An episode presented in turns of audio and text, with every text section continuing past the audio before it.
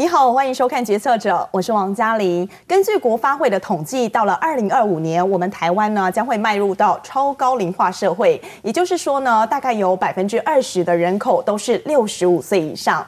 不过长辈呢，其实最担心的就是生理上面有一些比较下降的一些趋势，尤其这个听力呢，现在已经几乎成为文明病了。今天我们非常荣幸邀请到元轩集团的兄弟党来跟我们做探讨，欢迎董事长吴志贤。嘿，嘉玲好，各位观众大家好，欢迎元件助听器董事长吴少辉。嘉玲好，观众朋友大家好。好，首先呢，我们就想要请教一下志贤。其实我们很想了解的是说，台湾其实这几年人口结构有很大的变化，那甚至已经提到说，二零二五年我们会迈入到超高龄化社会。现在你们来观察整体使用助听器的消费者，这个年龄结构有没有跟着改变？呃，助听器的使用，或者是讲说听力障碍的发生，跟年龄有非常密切的关系。嗯，但是呢，通常呢，我们在台湾看到的现象呢，却不是。因为随着这个高龄者的增加，而佩戴助听器的人口也有所增加。基本上台湾的这个进展啊，是啊非常的缓慢啊。相较于我们跟欧盟、跟欧美这些先进国家来比较，台湾的佩戴率呢，还是相对的比较偏低了一点。那为什么会有这样的现象？呃，据我的观察是这样哦，我觉得呃台湾人有一个习惯就是。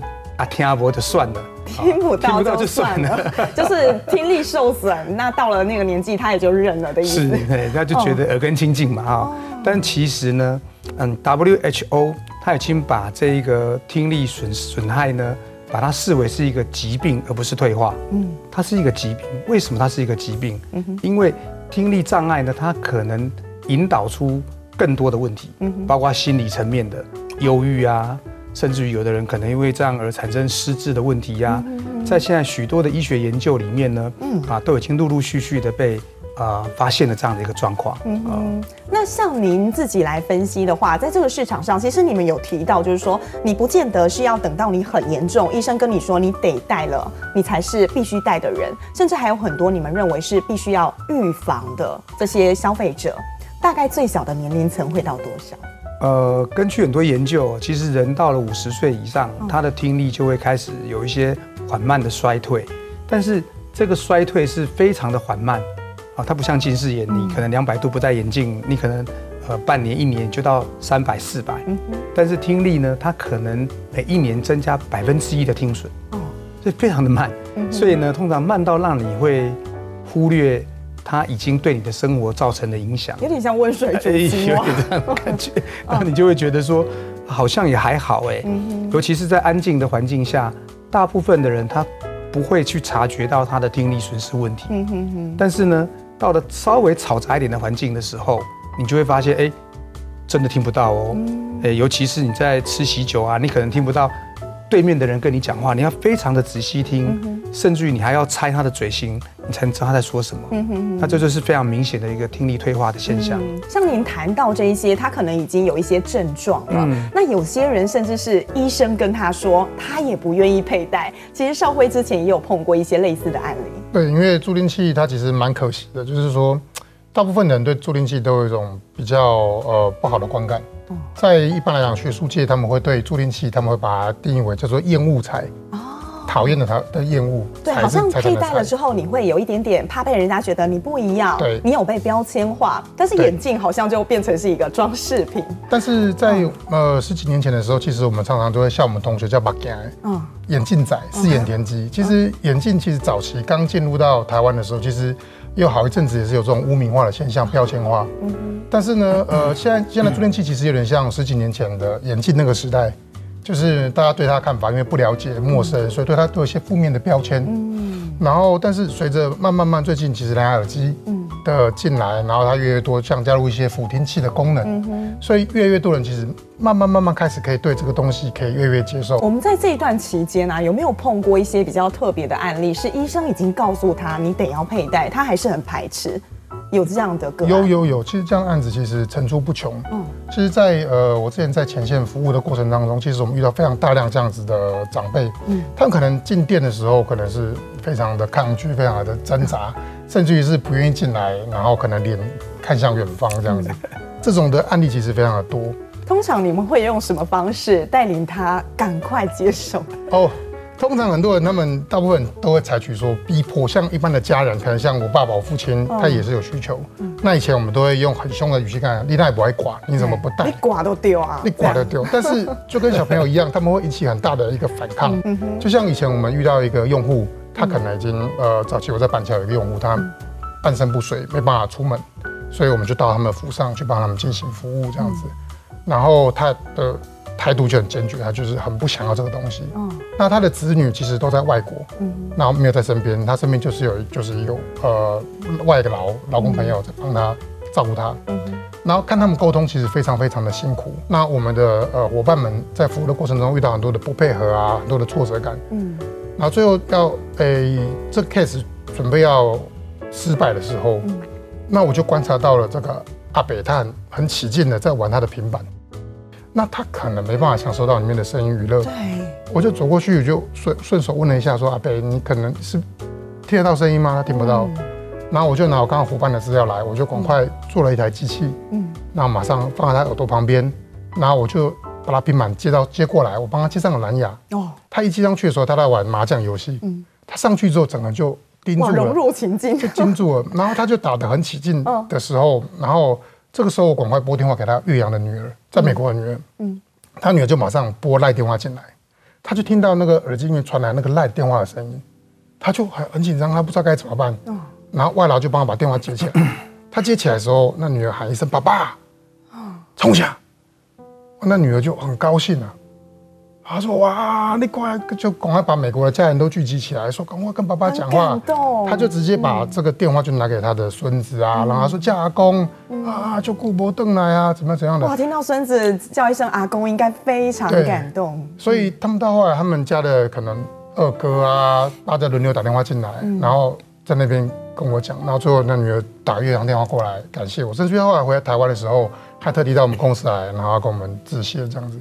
其实有时候做这一份事业，本着一个帮人的心，其实是蛮感动的。嗯，除了说，当然，呃，除了买卖之外，我觉得我们这行业其实多了很多这样的社会责任在。暖心的故事很多，所以能够服务到完成一个好的 case 之外，然后能够等到他们的 appreciate，其实我觉得这个是蛮大的成就感。嗯、其实一般人呢、喔，如果说不是像这位阿北一样，他真的需要的话，我相信一般的观众朋友可能会对助听器的市场是相对陌生的。是是是，但是大家知道吗？根据这个研究报告，二零二一年全球这个助听器的市场已经达到了一百亿美金。那这个数字呢，还在持续往上升。我相信今年应该更不一样。是对，那想问一下志贤哦。为什么这个市场呢，还是被五家大厂所把持的？可以让我们大家了解一下这市场概况吗？呃，应该是这样讲哦，就是说这跟我们的文化可能有关了哈。嗯。呃，早期呢，我们的文化就是认为这个人老本来就是很多机能会衰退，嗯哼。那这些衰退都是正常的现象，我们接受这样的一个情况。那当然，毕竟这个欧美国家他们的这个文化比我们发展的更早一点，嗯。他们对人文的关怀多一点，嗯。所以呢，他们很早就注意到。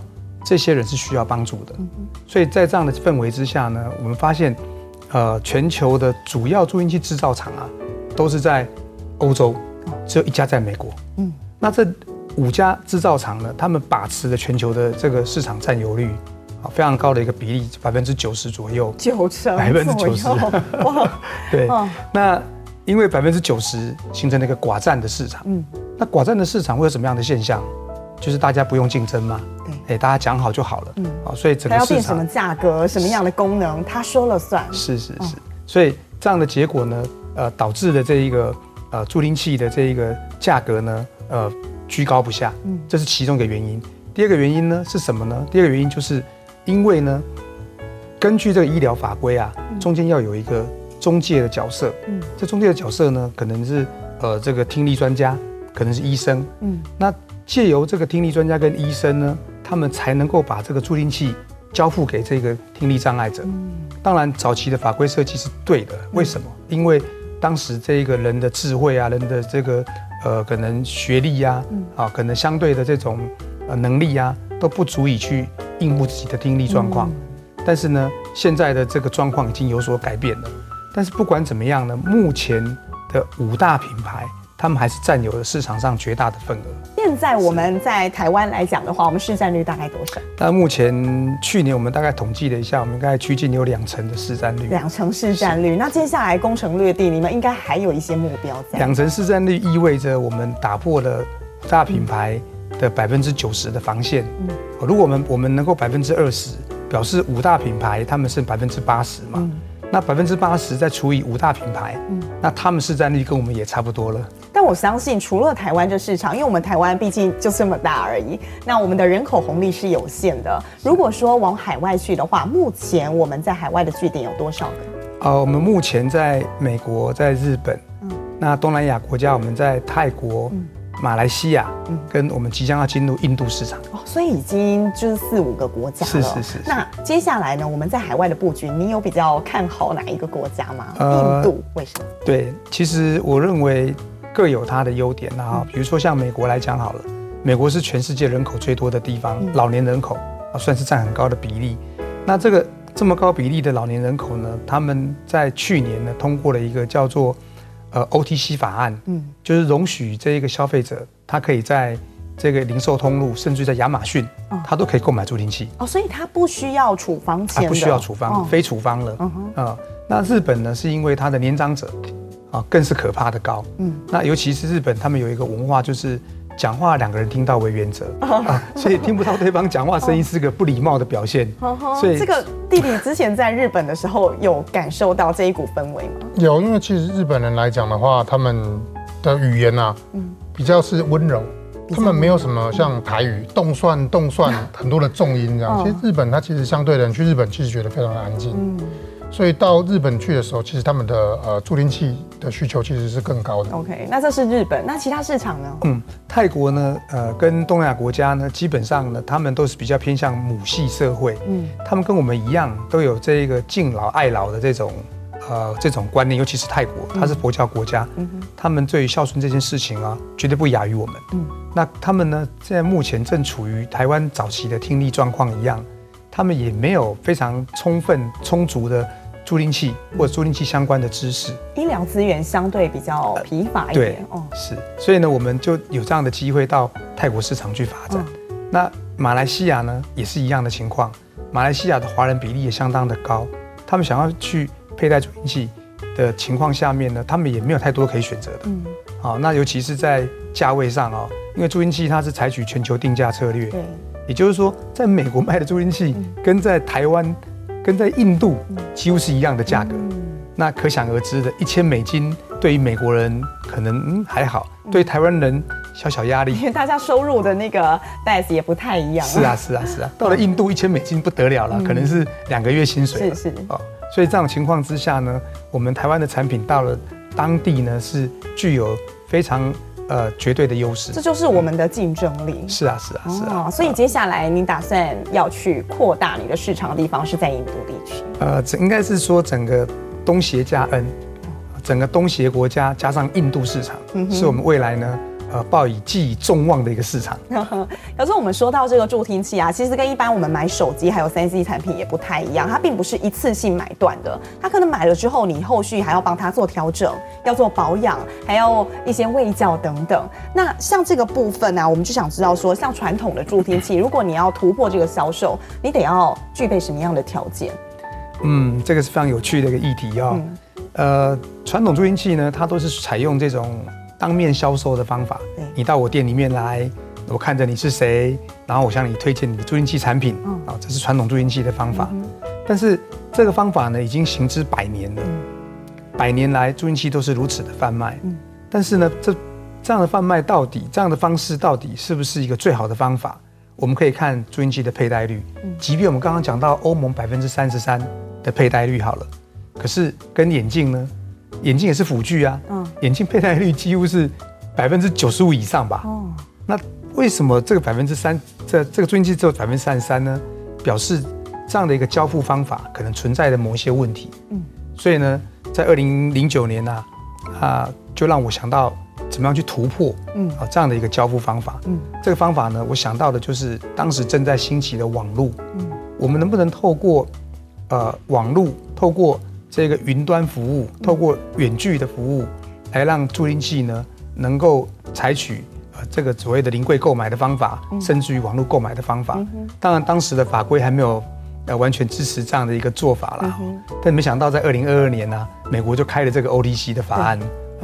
其实也是让呃消费者可以更接触的更方便，然后不会觉得说这个东西离我很遥远。当这个东西离他很遥远的时候，他越不想去接触它。这是一个资讯的问题哦，因为一般消费者这个这个资讯断差是非常严重的。比如说你今天要去买一部车子，买一部两千 CC 的车子，你大概就会大概知道，它大概会多少钱。可是请问一下，买助听器该花多少钱呢？我想很很很少人回答这个问题。对，那这是资讯落差了啊。那如果我们能够让他在网络上面，在一般的商业通路上面就能够购买助听器的话，那就会降低了这个资讯落差。这也是美国 OTC 法案的精神。他希望借由呃免处方，让一般的商业通路也能够看到助听器的这些相关资讯。我刚听两位谈到这个助听器哦，你们比较不像商人，我觉得你们。大家比较有一种台湾狼哎那种人情味，你们是更想帮助这一些人，帮助一般啊、呃，甚至是还没有一些症状出现的民众，让他可以有啊、呃、提早预防的一些情况。两位是宜兰人，是，哥哥志贤，其实你很早很早就已经因为家里的关系，你就出来帮忙打工啊，贴补家用。你几岁出社会？国中毕业，国中毕业就出来了。当时候是什么样的一个环境？你得要出来做这件事。呃，国中毕业后，那那时候我考上了宜兰宜兰的这个宜兰农工了哈。宜兰农工哦是，呃，当时算是当地的最有名的农校。嗯。那放榜的时候，我看到我录取了吗？那回去跟父亲说吧。那我录取了。就那天晚上，我父亲没有什么跟我讲话。哦。对，我知道他。有压力，就是家里的经济有压力嘛。第二天呢，我就跟我父亲说：“啊，那没关系了，我觉得念书也没什么，对我没什么帮助，我跟你去工作吧。”你放弃了？呃，我就放弃了。哦，对，就开始跟我父亲，呃，从事我们的家传主业，就成为，对，就成为一个呃宜兰的这一个我们叫做宫庙或者是道士这样的一个行业。嗯对对，所以我是从那个时候开始。进入社会的十四岁、十几岁就已经踏入到社会了。对，那后来陆陆续续，这个做了两年，你还做过哪一些工作？嗯，两年后呢，家境比较改善了嘛，嗯、那就跟父亲商量说，是不是可以让我到台北，嗯，让我去试试看，因为当时宜兰并没有什么发展的机会，嗯、宜兰也没有什么农业，呃，做农业以外也没有什么工业或商业嘛。嗯、那同学大家很多人都在台北了，打拼，对，打拼了。那我也想要去。有这样的机会。闯荡看看，对对对，那就到了台北啊，还没想到到台北第一件事情面对的就是住哪里，吃什么，所以当时的电子工厂啊。公吃又公住，哎，所以呢，第一选就到电子工厂上班了。没想到就这样踏入了电子的行业。但是在这样的行业当中，看起来也蛮顺遂的啊，又有的就是有薪水，然后你又提供你住的地方、吃的东西。那为什么什么样的因素你会想要踏入到助听器这个行业来？呃，其实最主要是因为，呃，我们小时候因为家里面的因素，父母都忙嘛，所以我们小时候都。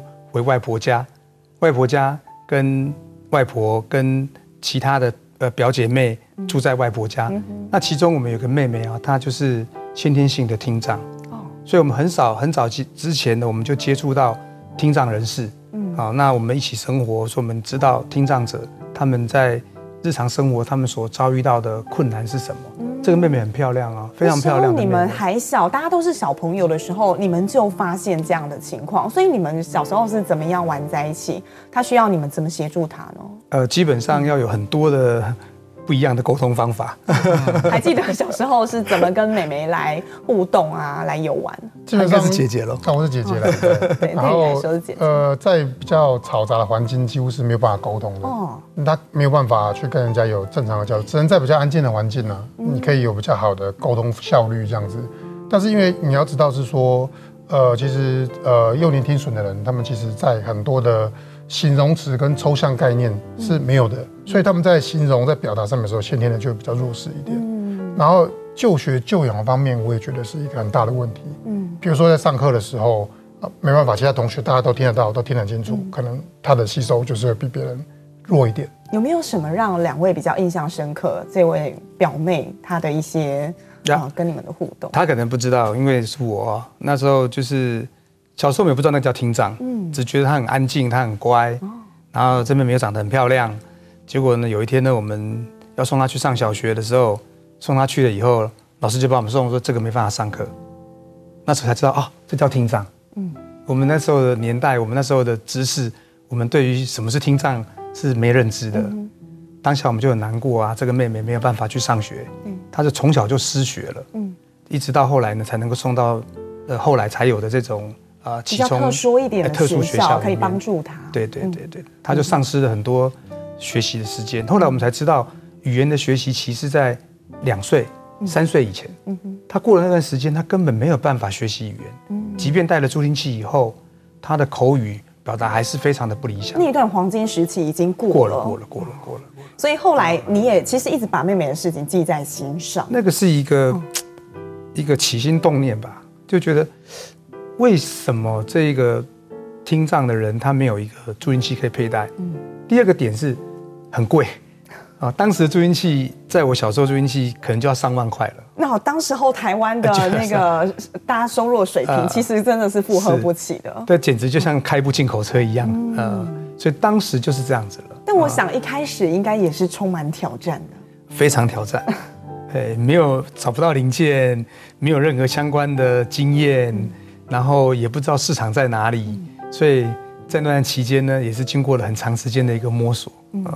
后来，其实弟弟原本你早年是在日本哎，哦对，在日本从事什么样的行业？哦，我电在日本是做电子商务。电子商务，嗯，最早的时候我是去日本那边，就有点像是打工留学这样子，嗯、然后去体验了一下，然后因缘际会，然后我进到了名古屋的一间电商公司。嗯、那我从电商公司那边，我看到了呃下个世代的一个销售方式。嗯，因为大概那个时候日本的电商走在台湾很前面，很前面。嗯他在我十几年前的时候，他们就有无人的出货系统哦，然后他们就有非常高效率的这种自动化的半自动化跟自动化的一个销售模组，所以跟台湾有点差了十年的这个阶段在，嗯，所以就在那边的时候，其实我很感谢那时候我的社长三浦浪男先生，嗯。哼，他其实不藏私的把他的很多的商业经营的一些的 know how 交给我们，嗯哼，然后那时候我就负责在做他的对外的一个窗口，可能我们就在日本，然后把日本的商品卖到。全世界去透过乐天的平台，看起来很有前瞻性啊！怎么哥哥一声令下你就愿意回来了？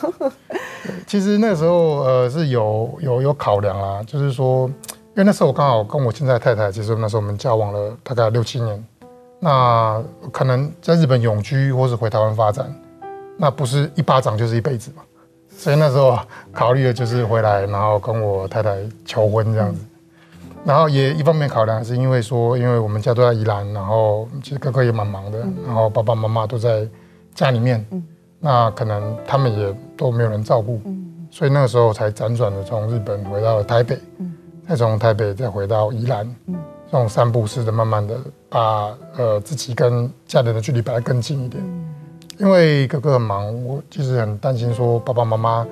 会不会在我小朋友的成长过程当中都没有办法全程跟这个小朋友，我自己的孩子有相处？嗯哼，所以我们就让他们住在同一个社区，嗯，然后让父母可以跟我的小孩子一起成长。嗯，其实这是我觉得这是最大的 benefit，我也比较放心，说我家里后面有后盾这样子。嗯哼，其实当时候你带着你在电商的那个经验回来，哎，也真的帮助到集团蛮多。当然，因为我比较偏重在研发跟公司的经营管理啦。那其实，在市场推广方面啊，嗯、我相对的就是比较使不上太多的力气，敏感度可能稍微会更清楚一点。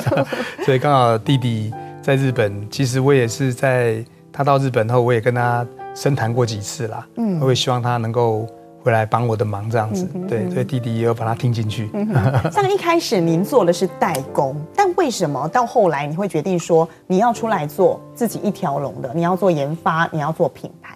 其实这有两三个转折啦。第一个转折就是说，我们在代工的期间呢，我们常常会就是每一年度都必须要跟客人检讨所谓的品质问题。嗯，那助听器的品质问题是什么？助听器的品质问题就是经常发生，就是电池更换的时候啊，就消费者在更换电池的时候不当的更换，哦，正负极放犯错啦，那导致于机器就坏掉了。嗯，那一直找不到什么解决对策。那在这个对策的过程里面呢，我就想到一个，哎，为什么不能够做充电？为什么助听器不能充电？对，为什么要换？为什么要换电池？非得要如此？对，换电池的根本解决对策就是充电嘛。嗯，所以呢，我就研发了，开始去研发这种充电式的助听器。嗯哼，那没想到就让我很顺利的把它研发出来了。嗯，那也获得了专利，也取得了台湾的这个中华民国创新研究奖。嗯哼，啊的这个荣耀。嗯，那很高兴的把这样的成果告诉了我的客户以后，哎，我的客户反而。很非常保守啊，日本日本公司啊很保守，告诉我说对不起，没有人这样做过，你凭什么认为充电式助听器不会发生危险？嗯嗯，他拒绝了接受这样的新技术。嗯，那我心里很难过啊，我想说我花了这么大的劲研发出来的产品，但却不能够上市。嗯，所以呢，我想了一段时间以后，我开始通知了日本客户，告诉他说，那我停止代工。我想要开始发展我自己的助听器的通路，嗯哼，所以那个那个转折点呢，让我呃决定这一个呃放弃代工，开始进入这个呃自有品牌的经营。那刚开始也不懂什么叫自有品牌啊，就是想说我有充电式助听器啊，我应该很多消费者会喜欢这样的东西啊，是。那我我就很高兴的去推展我的产品了哈。他当然也是碰了一鼻子灰了哈，一直到稍微回来以后。然后我们才开始拟定了整个通路的行销策略。少辉，你那时候回来的时候，看到哥哥原本做的方式啊，你觉得最大症结点在哪里？嗯、呃，其实台湾人其实我觉得蛮可惜的是，其实我们觉得台湾人很厉害，嗯，很能做商品，嗯，但他们在呃帮这个商品在传递它的魅力、传递它的品牌的时候，嗯、其实是很害羞的。哦。然后他们是非常吝啬、害羞于说表达自己的好，嗯，甚至于是说在一些表现的方式上面的时候，他们也是比较一板一眼，嗯，所以就会让人家对这个品牌的时候，他们比较没有办法有一个鲜活的一个形塑出来，嗯，这个是我觉得很可惜的地方。嗯，那其实我其实没有像他们这么厉害，我们没有办法把东西做出来，做的品质很好，但是我可以帮这个东西有个定位，嗯，它可以有很鲜明跳脱出这个荧幕，让人家在划手机在看电。荧幕的时候，他们会有冲动说：“哎，呃，值得一试。”嗯哼，这就是我最大的共用。两位的父亲呢，其实我觉得非常不简单啊。呃，吴书扬先生其实他是宜兰地方传奇人物哦，不仅是道士，甚至还是一名诗人，曾经得过南洋文学奖。那过去哦，你们稍微回想一下，父亲不论是在身教、言教上面，对你们带来什么样的启发？你觉得是让你印象特别深刻？其实。小时候的印象比较没有那么明鲜明了哈，但是，呃，在两千年的时候，非常的鲜明。在应该讲说一从二零一八年开始，因为那时候我也看到父母年纪大的情况嘛，那我也想说，那我怎么样去呃回去跟父母多陪伴？嗯，我就选择回去宜兰大学念宜大的 EMBA。那我周末就回到家里面跟爸爸相处。那在相处的过程里面呢，哎，我发现我爸爸，他到这个年纪了，他还是阅读、创作，嗯，不断的、不断的阅读、不断的创作，不断学习，嗯，所以我觉得哇，这爸爸怎么还这么样的有精神呢？我们年轻人可能都还不见得做得到。那我就观察他这段时间以后，到两千二零二零年的时候，我毕业了。我毕业的时候呢，那当时呢。我想说，那我 EMBA 念完，我有非常有心得，我想要再往下一个阶段再念啊，嗯、我想要报考博士班呐、啊。嗯、那我报考博士班，第一次报考没有通过，嗯、失败，我想要放弃了。哎，有一天我跟我父亲讲说，爸，我我报考了，我没有上。那我爸爸就告诉我说，啊，哪有这么好的，一次就让你上？嗯、爸爸写诗创作也不会一次就写完啊，也是要，哎呀，可能在经过很多次的修改啊、思考啊。我才能够写出一个很好的创作啊！你这么年轻，你当老板怎么上就放弃了？哇！他激励了你，对，所以我就再报考了第二次，也让你现在是吴博士了。对啊，那少辉呢？其实你是家中年纪比较小的，应该小时候资源是相对多一点点。你觉得父母亲哦，在你成长过程当中养成了、成就了你的现在，对你印象最深刻的是什么？呃，我爸就我们家是做塞工嘛，嗯，就是所谓的道士，嗯，那小时候常常会有人可能会到道坛这边来，可能会敲门求助之类的。嗯、那还蛮深刻的，很多人都觉得说，可能呃，我们这个行业可能有一些比较不透明的色彩。那这些人有有印象深刻是说，就是晚上会有人抱着发烧的小孩来敲门，嗯，然后来寻求说呃求助，嗯，希望说洋洋哎收钱这样子。嗯但是我父亲就跟对方讲说，这个问这个时候不是来找塞工吧？你应该找医生吧？嗯，那他是一个比较理性的一个人，他跟我讲说是说，其实我们家虽然是这个行业，但是我们必须尊重我们的行业。嗯，我们有我们可以做的，但是我们有我们不能做的事情。嗯，我们在的地方是希望能够呃帮助在世的人抚慰他们的心灵。能够让这些事情圆满，把它这个法事，把它完成。嗯，但是有些事情是我们必须去坚持的。嗯，那我们要带领这些人往对的方向去。嗯，其实这在在我心中其实造成呃蛮大的一个想法，所以呃当所为当所不为，是我印象蛮深的一件事情。而且我觉得社会责任这件事情，我觉得我们公司可以做的这么好，父亲应该对你们两个影响很深。之前其实我们公司哦，从两千零九年开始就做了所谓天籁列车的活动。是是是。那这个活动它主要一开始的初衷是什么？呃，二零一零年的时候，我就是刚开设的，就是原件的没有多久。那当时我认识的一位澳洲的慈善家魏其成魏先生，那他告诉我说，我们做企业的人呢，能够帮助别人的方法就是我们的专业。如果你能够拿出我们的专业去帮助人的话。你就会成为，呃，对社会有帮助的人。他这句话非常给我很大的鼓舞啦。嗯、那我想，哎，我的专业是什么？哎，我专业是做助听器。嗯、所以呢，我就想，那我能不能来用我的专业也来帮助人？所以从那时候开始呢，我就在我们公司，那时候虽然公司规模还不大，嗯，但是我就已经开始提拨我们公司的呃营业额的一个百分比，嗯，专门只拿来作为捐赠助听器的用途。哦所以是二零一零年到这一个呃现在啊，嗯，大概统计了哈，应该也差不多捐了将近呃上百万台的助听器。哇，帮助了。当然也不是我一个人去，对，包括我们的这个刚刚我讲的这魏先生，嗯，包括很多呃像旁边的这些朋友，他们非常的支持这样的一个活动，所以我们一起呢啊努力啊去做的这些助听器的捐赠，嗯，好，那捐赠的范围也很广泛，不是只有台湾啊。包括中国大陆，包括东南亚国家，嗯、最远我们到 Fiji Island，到斐济群岛、嗯、去帮助当地的呃这些孩子，让他们配上助听器以后，可以恢复学习的能力。我相信这过程当中应该也有很多蛮感动、蛮 touch 人心的一些回馈。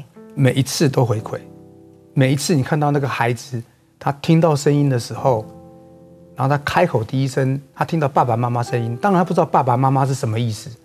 可是你在旁边叫他叫爸爸，他一叫出来那个瞬间，全家都抱着哭了。你看到的时候应该也感同身受，非常感动。对啊，对，我两个孩子每一年寒暑假都跟我去做这样的义工，他们在中间也学习到了很多做人做事的道理。这是更好的一个传承。是是是是。上回 我们最后想跟您请教一下哦，您对公司应该也有很多的想法，在五年的未来的蓝图当中，你希望公司有什么样的愿景？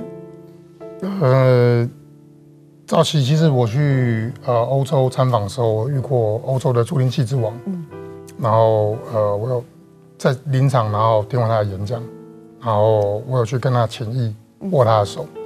他那时候讲了他一个蓝图之后，我发现说哦，That's amazing，非常非常好。他们在欧洲国家，他们是非常社会福利国家，所以他们可以有很庞大的组织去服务更多的人。那现在台湾，我们刚好有一些成绩，我们开始有一个雏形，慢慢的我们往东协去发展。所以我们定调说，我希望在未来五年当中，呃，我们希望可以帮助更多的人，去以更友善、更方便、更快速的方式去取得听力的产品。所以我定调说，在未来五年当中的时候，我们希望我们变成是一个跨国的一个东南亚的一个最大的电力集团。OK，这是我近期当中最大的目标。好，那我们也期待看到到时候你们完成这样的目标。今天非常谢谢两位来我们节目来做分享，也祝福你们，祝福妍心。谢谢谢谢谢谢谢谢主持人，谢谢谢谢谢谢。哎，好，决策者，我们下回见。